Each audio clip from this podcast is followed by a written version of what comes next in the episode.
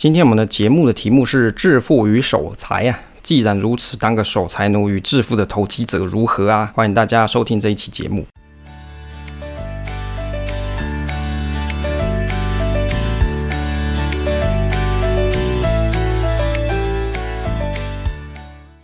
欢迎来到 Awesome Money，我是威利，这里是我的投资理财频道。想知道上班族该怎么学习投资吗？把我知道的知识分享给你。希望来到频道的朋友们，你听完都可以有稳健的投资心态。喜欢我分享的内容的话，你可以订阅这个频道，持续收听哦。那欢迎大家一起追踪我的 FB 威利财经角，或是 IG 搜寻威利 FC 五五六六。那目前频道呢是在周五或是周六上传。我的学习就是我的分享。如果你喜欢节目的话，可以分享给你的朋友收听，也可以在 Apple Podcast 给我五星推推。也欢迎大家跟我一起互动。一起学习。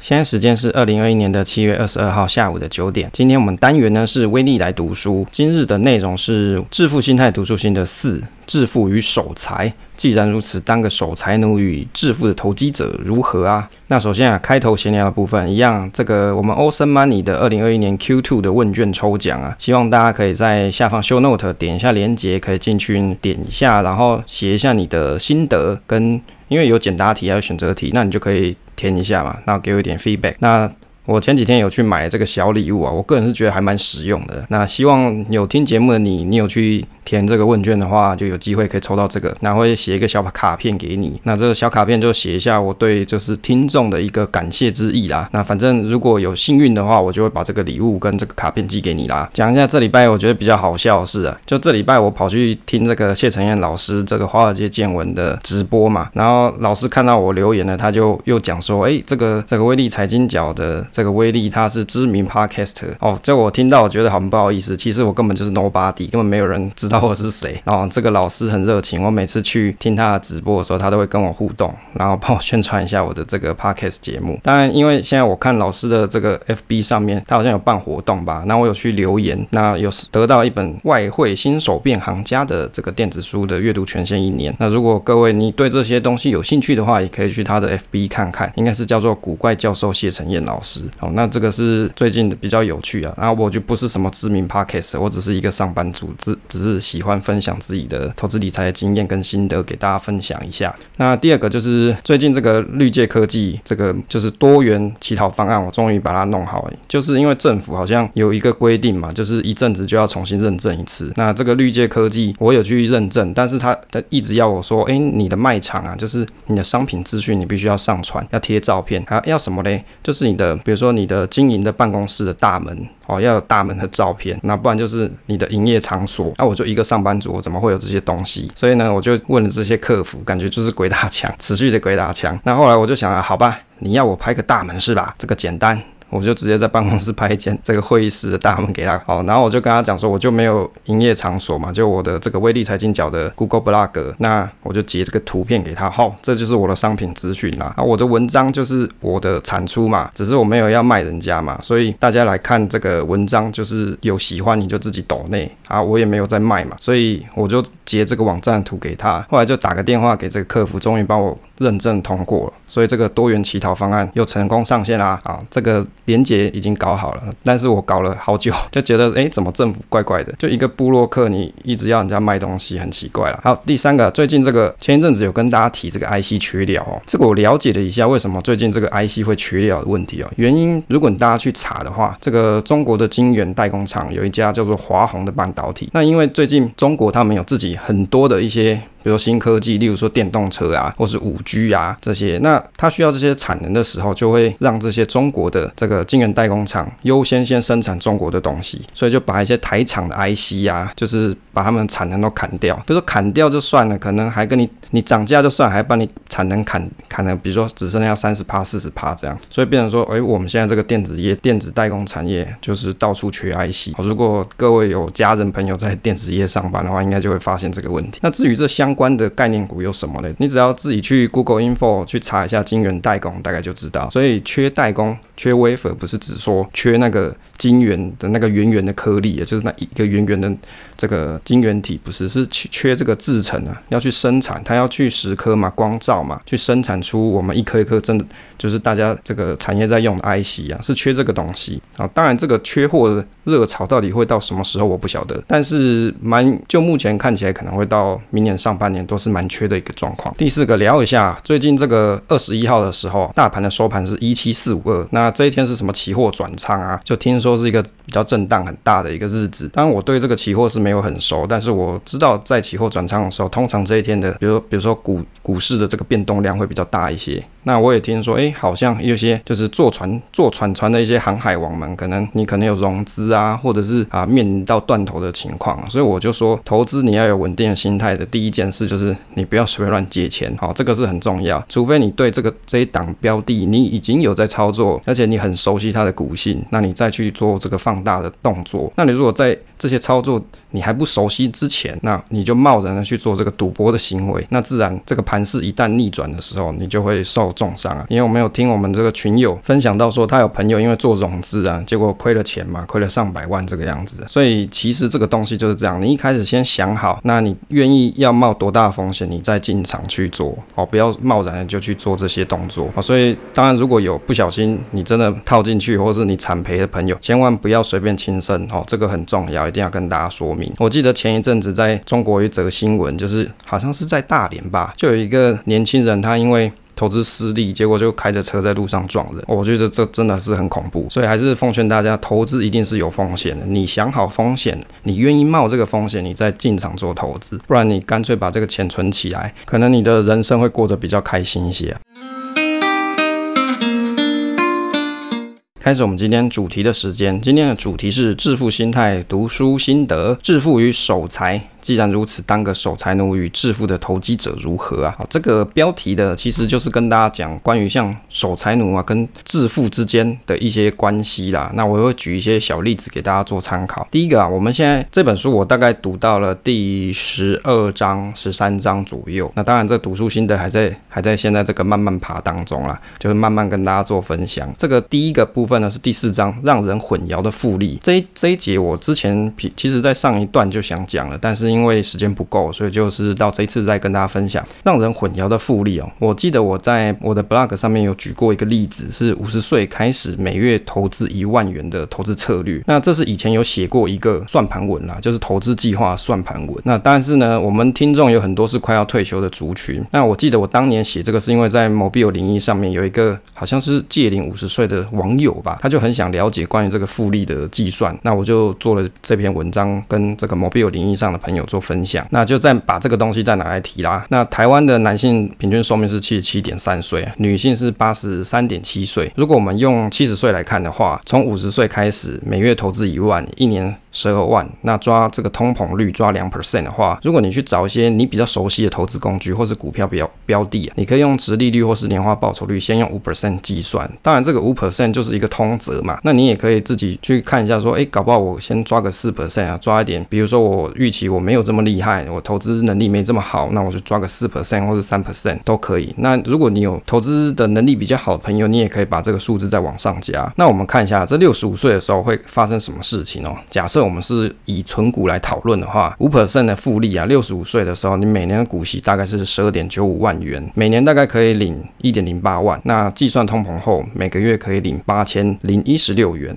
诶，为什么要这样子算呢？哦，如果大家你对这个东西有兴趣，可以到我的部落格上面有一个这这个软体叫做上班族的复利计算表。那这个是不用钱，你可以点进去自己去压，自己去试算你自己要的结果。那如果我们以八 percent 的复利来计算的时候，六十五岁的时候，每年股息是二十六万元，每月可以领二点一七万。那如果你计算通膨后，每个月可以领一点六万元。诶，为什么我要这样子去把它啊换成比如说一年啊，每个月啊，再算的通膨这样子来给大家分享，因为人呐、你在做复利计算的时候，你必须要有一个一个观念，就是这是一个体验，你要了解说这个钱对你每个月。你的现金流影响那你当你看到这个数字的时候，你就会比较有感，那你才会愿的愿意为这为了这个目标，你努力的去执行它。但如果你不把它转换成你比较容易理解的语言的话，那你可能就不会去执行它啦。所以为什么要去做这个转换的动作？如果我们去参考啊，诶，现在我举一个很实际的案例啊，因为像我们在讨论这个退休嘛，如果参考这个养老院的价格啊，每个月是三万元计算，那以最高等级那种护理之家是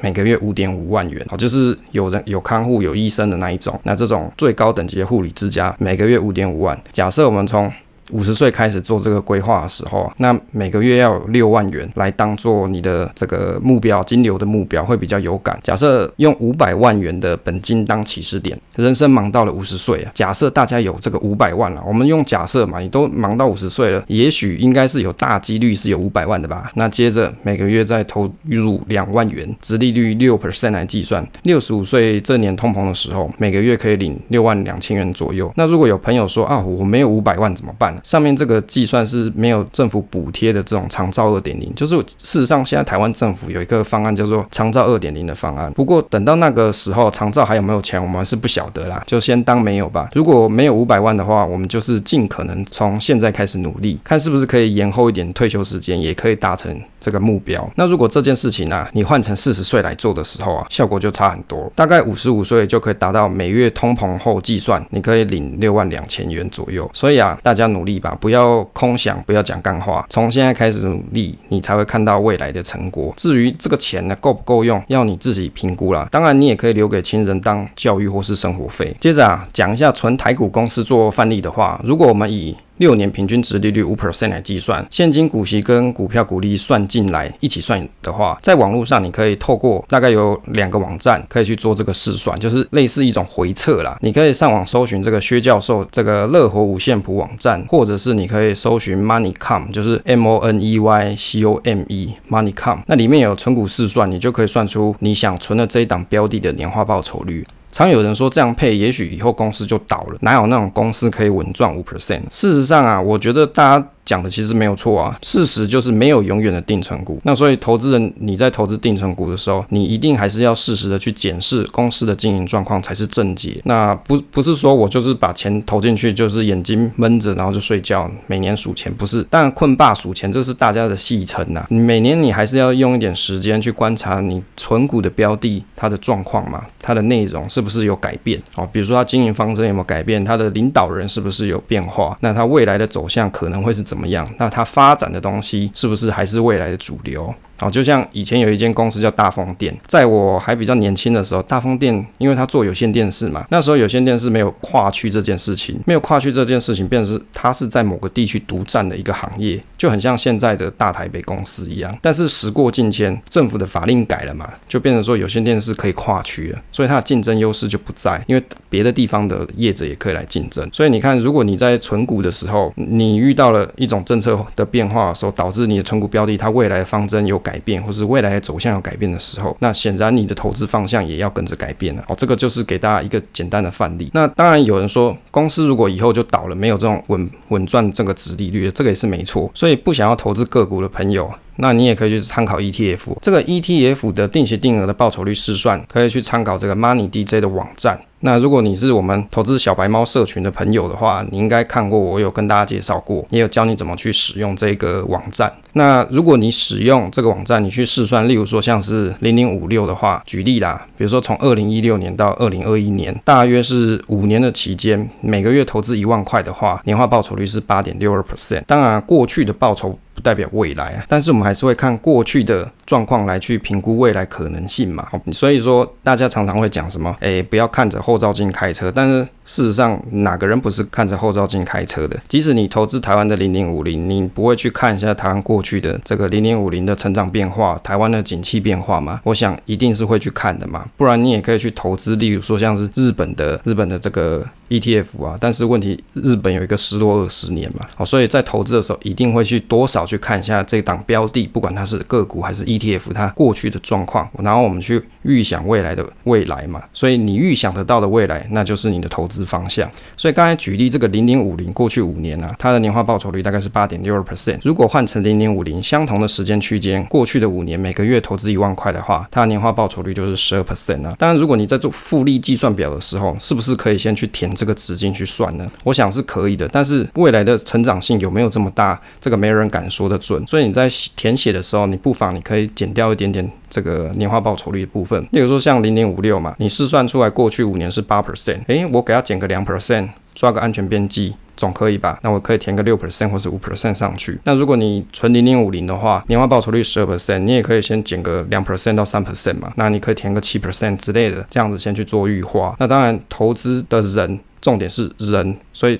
东西它是死的，你是活的。如果当你在投资的过程中，你的想法跟你对未来的预期有变化的时候，当然你的投资的工具、交易的方式，你也要有所改变。好，所以常常有人说啊，你这个存某一档东西，比如说 ETF 好了，或是个股好了，那这个东西可能未来它不好，那你是不是这个存股的计划就失败？哦，我每次听到这个，我都觉得很有趣，因为投资的是人嘛，你可以改变嘛，你可以去思考你的。投资未来嘛，所以你不是死的啊。第二个啊，第五章致富与守财，这个在很多书上面去教致富，但是守财只有一种方法，是节俭跟偏执结合起来。我读到书上这一段的时候啊，这个是第五章是讲关于致富与守财的议题，但是关于这种类似的投资理财书籍啊，真的很多都在谈论类似的内容，就是怎么讲嘞，读的有点腻啦。那我就是在我的部落格上，其实我有谈过类似的内容。我在有一篇文章叫做《财富自由的渴望》，那降。低欲望，然后努力存钱投资。这篇文章就提到这个内容，因为我觉得我的想法对于守财还是差不多，所以我就再提一下这个文章的内容。在这篇文章里面，我有提到一个小故事，就是有个外商退休的阿伯，他叫做。老黑，诶，可能你去 FB 上面去搜寻，搞不好你就可以看到他 FB 专业。这个他四十五岁就退休了，至今去过超过五十个以上的国家。那跟他老婆两个人环游世界，一趟就花了一百六十万。幸好这个老黑有投资理财的习惯。那他分享了三大理财秘诀，我觉得还是不错啊，就再分享给大家听一下。第一个就是具备一定的储蓄，然后妥善投资理财。第二个就是你愿意过着简单朴素的生活。第三个就是选择去物价房价较低的地方生。生活，例如说，他们两个就是夫妻嘛，从北京搬回高雄，也力求简单的朴素。能走路就走路，不然就骑脚踏车，减少外食。那一切保守知足稳健就好。所以精彩的退休基础就来自于健康身体。所以他们后来有去选选择用游轮环游世界。那虽然比搭飞机省事方便，但是还是需要体力。所以他也非常注重自己的健康资本。当然，读完他的故事之后啊，我也有我自己认为的财富自由的可能方式。我认为的财富自由的基本公式哦，应该是长这个样子。虽然我也没有财富自由哦，因为我欲望太多了，没办法。你在人生的过程中，你不可能完全没有欲望了，我觉得这是蛮困难的事情。但是我可以先去设想这样子的公司到底是怎么样子。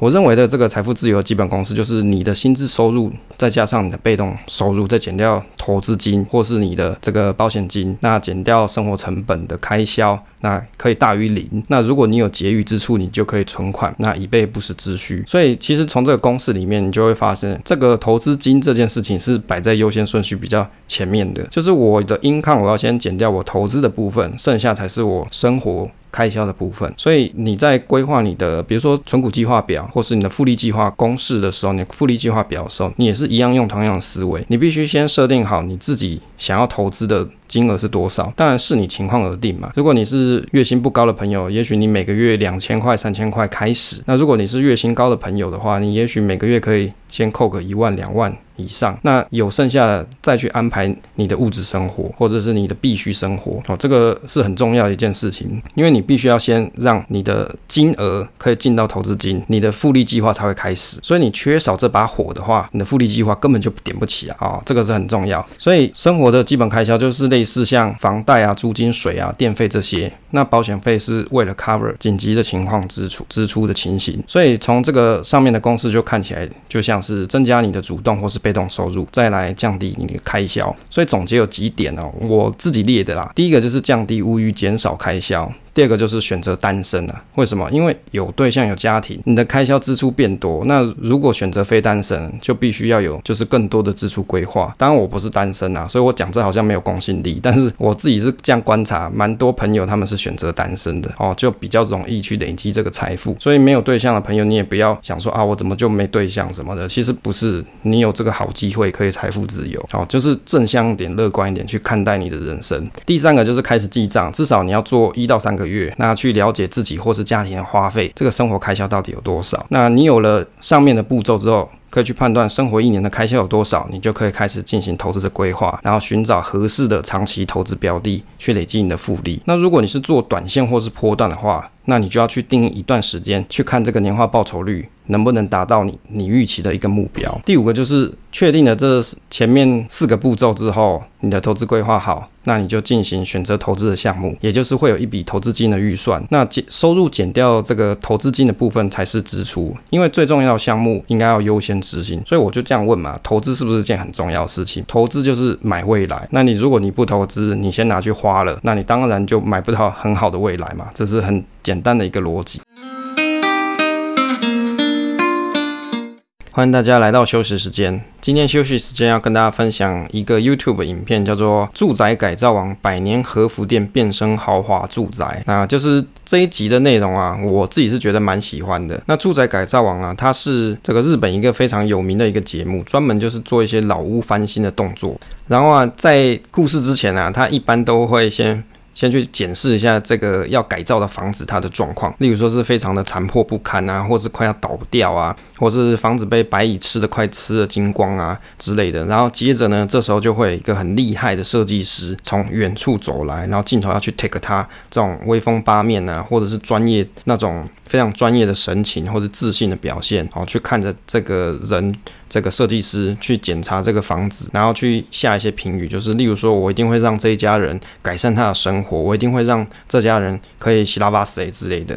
好，那我觉得每次我去看这个影片啊，我都非常的受到感动。那这一集呢，是介绍有一个主人，他以前家里面是开和服店的，但是这个和服店啊，因为已经过了非常非常多年了，不知道是不是有上上五十年以上啊，应该是有啦。那这个时间久了，当然这个老旧的木头房屋啊，自然就会老化嘛，就是会变成有些楼层，你可能踩上去就快要快要陷下去那一种程度。那因此啊。他们就是请了这个节目制作单位来去做修缮的动作，那也准备了三千三百万日元呢，哦，真是很有钱哎。那就是请了制作单位来去做修缮，但是呢，这个修缮有什么了不起？有什么值得我注意的地方？最主要啊，就是这一家人呢，他有一个小朋友，大儿子在十九岁的时候死掉了。那当年他是住在这间房子，那是因为后来车祸的关系而死掉。那所以呢，随这个屋主的主人他届临退休的年纪，就是他要退休了。那本来他都在外地上班嘛，就是单身赴任。单身赴任不是讲说他就是一个人单身没有对象的意思，是指日本人单身赴任是指说成家之后你有老婆有小孩，但是因为你工作的关系变成是就是当家之主，你必须要去外地上班的意思。所以他退休之后，他很想要回来这间房子住。那透过盖了这间房子，就是把它修缮完成。那想象着就好像是帮他儿子完成了一个心愿的那种感觉，所以我在看这个影片的时候，我自己是觉得蛮感动的啦。那因为这个成成这个成屋啊，它被修缮完毕之后啊，那它焕然一新，而且非常的漂亮，就好像他儿子以前没有完成的一些梦想，他也帮他实现了。那也欢迎大家，如果你听完我的心得的话，你可以等一会去看看这一片影片。所以扣掉投资金之后，才是你的生活开销。如果你生活开销发现，这样子太吃紧了，那你还是可以去投资金的部分去做一些调整，然后就做一些 fine tune 嘛，微调的动作，至少有做比没有规划好啊。那细节你可以到我的部落格看这篇上班族的投资复利计算规划一篇文章哦，这篇文章可以大家可以免费收看。第六个就是主动薪资收入，不管你是主业或是副业还是打工计划，那努力的去增加收入，让这个循环可以继续下去。随着时间过去，尽量让生活开销的这个占比啊保持固定，就很像说，诶，你以前是一个学生时代，你可能每个月花一万块就够，诶，为什么你现在到了三十岁的时候，诶，每个月就要花两万元呢？你可以去思考一下，为什么你的支出就会有改变。但是投资金的部分呢、啊，你可以逐年的放大，这样子投资金转换到被动收入的可能性会比较大一些，如此才有可能透过被动收入去 cover 基本开销跟保险费支出这些。最后一个啊，就是要保持一个乐观心态，不管你是主业副业，生活有多困苦，也许这个薪资很低，薪水很低，但是转换一下心态，就是 worst case 就是这样嘛，最差也就是这样嘛，不然还能怎么样？一无所有，生活是困苦，但是如果你不做些什么的话，未来还是会这样，所以就做吧，你就慢慢的把这个投资金逐年的增加，把它放在对的投资商品上，总有一天会累积一笔不小的财富。那也许还达不到财富自由。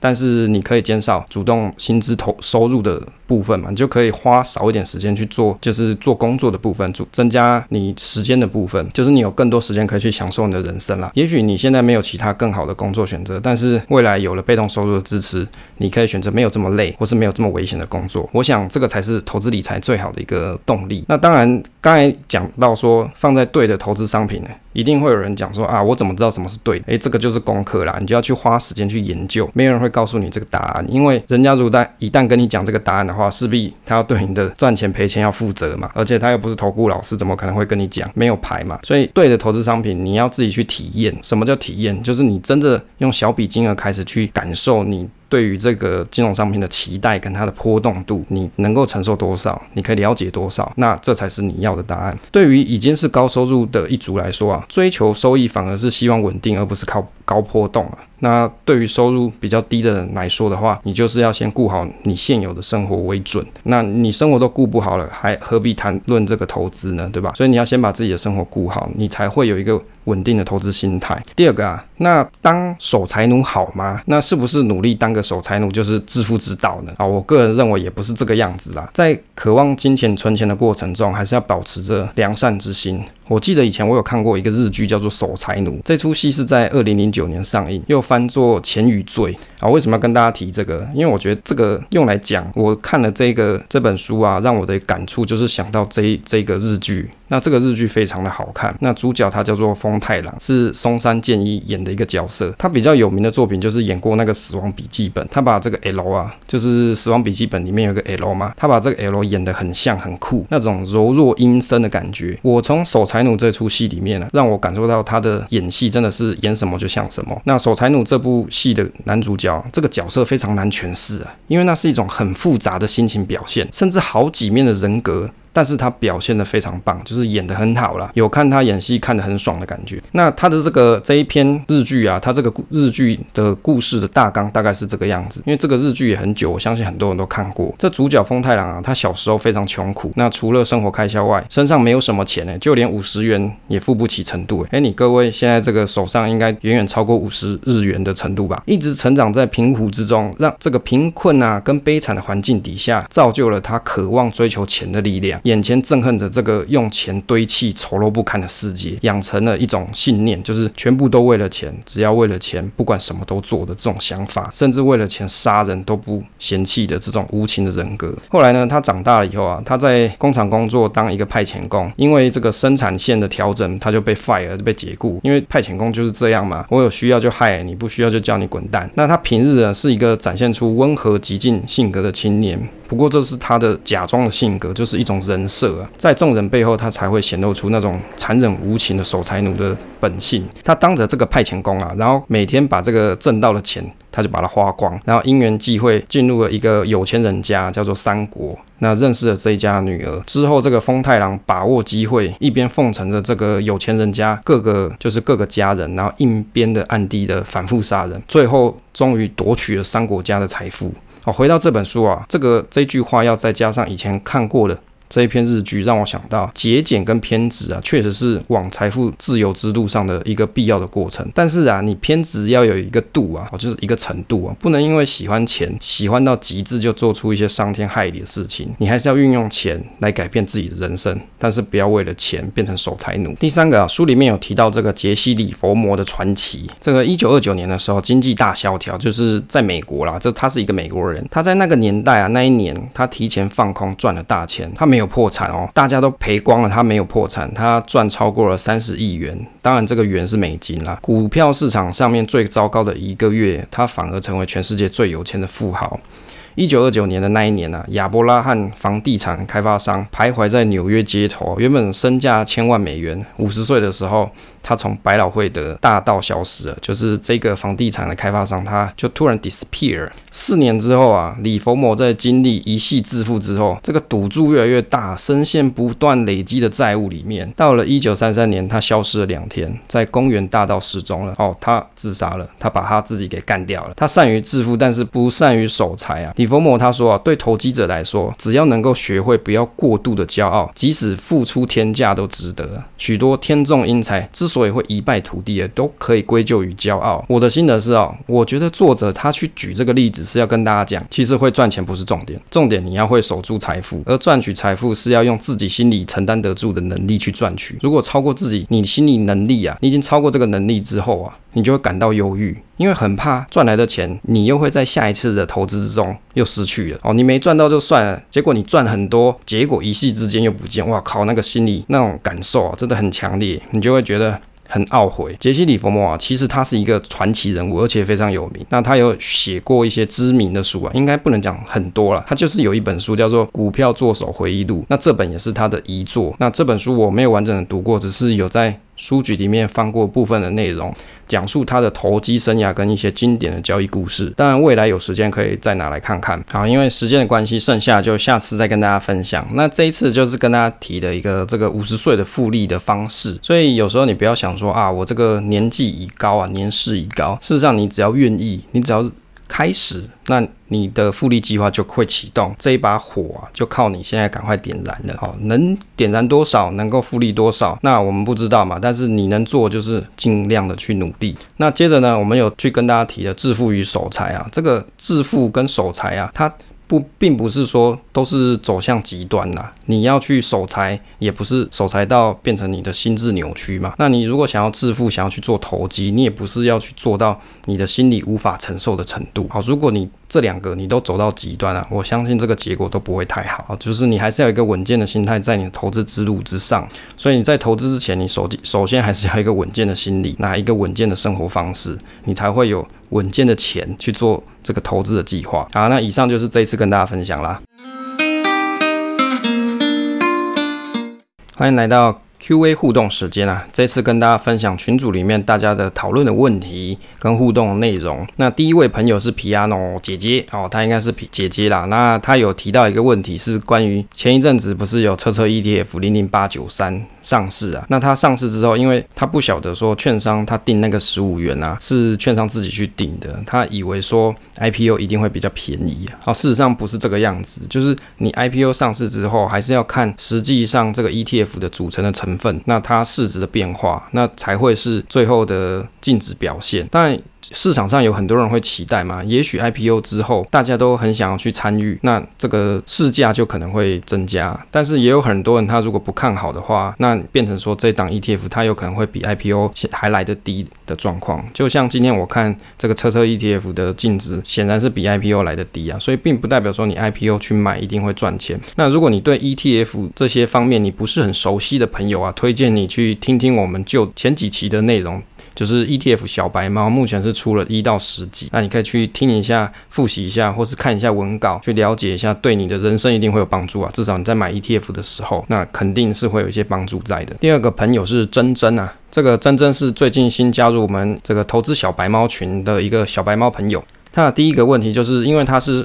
属于在台湾跟中国两地奔波的一个朋友啦，所以他就问说，如果在中国的话，有什么方式可以去看我的文稿？那我请了我在北京的朋友帮我试了一下这个方格子部落格，看起来是没办法读取啊。但是因为我的 Podcast 内容好像被微信听书给捞去了，那这个 RSS link 被捞去了，所以微信听书是可以用的，但是文稿是看不了的。那这个目前我是还没有什么解法，因为就是中国那边他会锁关于台湾这边，或应该说他会锁全世界的东西嘛，只有中国里面的东西可以看而已嘛。所以如果我要可以让中国的朋友或者是往返两地的朋友，你在中国境内可以看到我的文章，这件事我可能还没办法办到啊，除非我要在上面去再开了一个就是额外的部落格去写我的内容，那这样才会有可能。那至少 Podcast 的内容可以先听听嘛。第二个问题，他有问到啊，购买定期定额的投资组合，它有没有什么利弊风险？有资料可以参考吗？谢谢。好，这个是真正的问题，因为他也是投资新手嘛。事实上，我觉得这个定期定额的投资组合啊，它有什么利弊低风险呢？我可以把我的经验跟大家分享一下。为什么我到底为什么我要去做定期定额？我干嘛不看好一个好时机点，我就给他买下去呢？我就给他买，比如说我就 all in 之类的，为什么不这样干？原因就是因为你看不准嘛，对不对？你看得准，你何必需要定期定额？你知道什么是低点，那你就 all in 就好了。问题是就是看不准才要做定期定额，就是取得一个长期时间的平均绩效。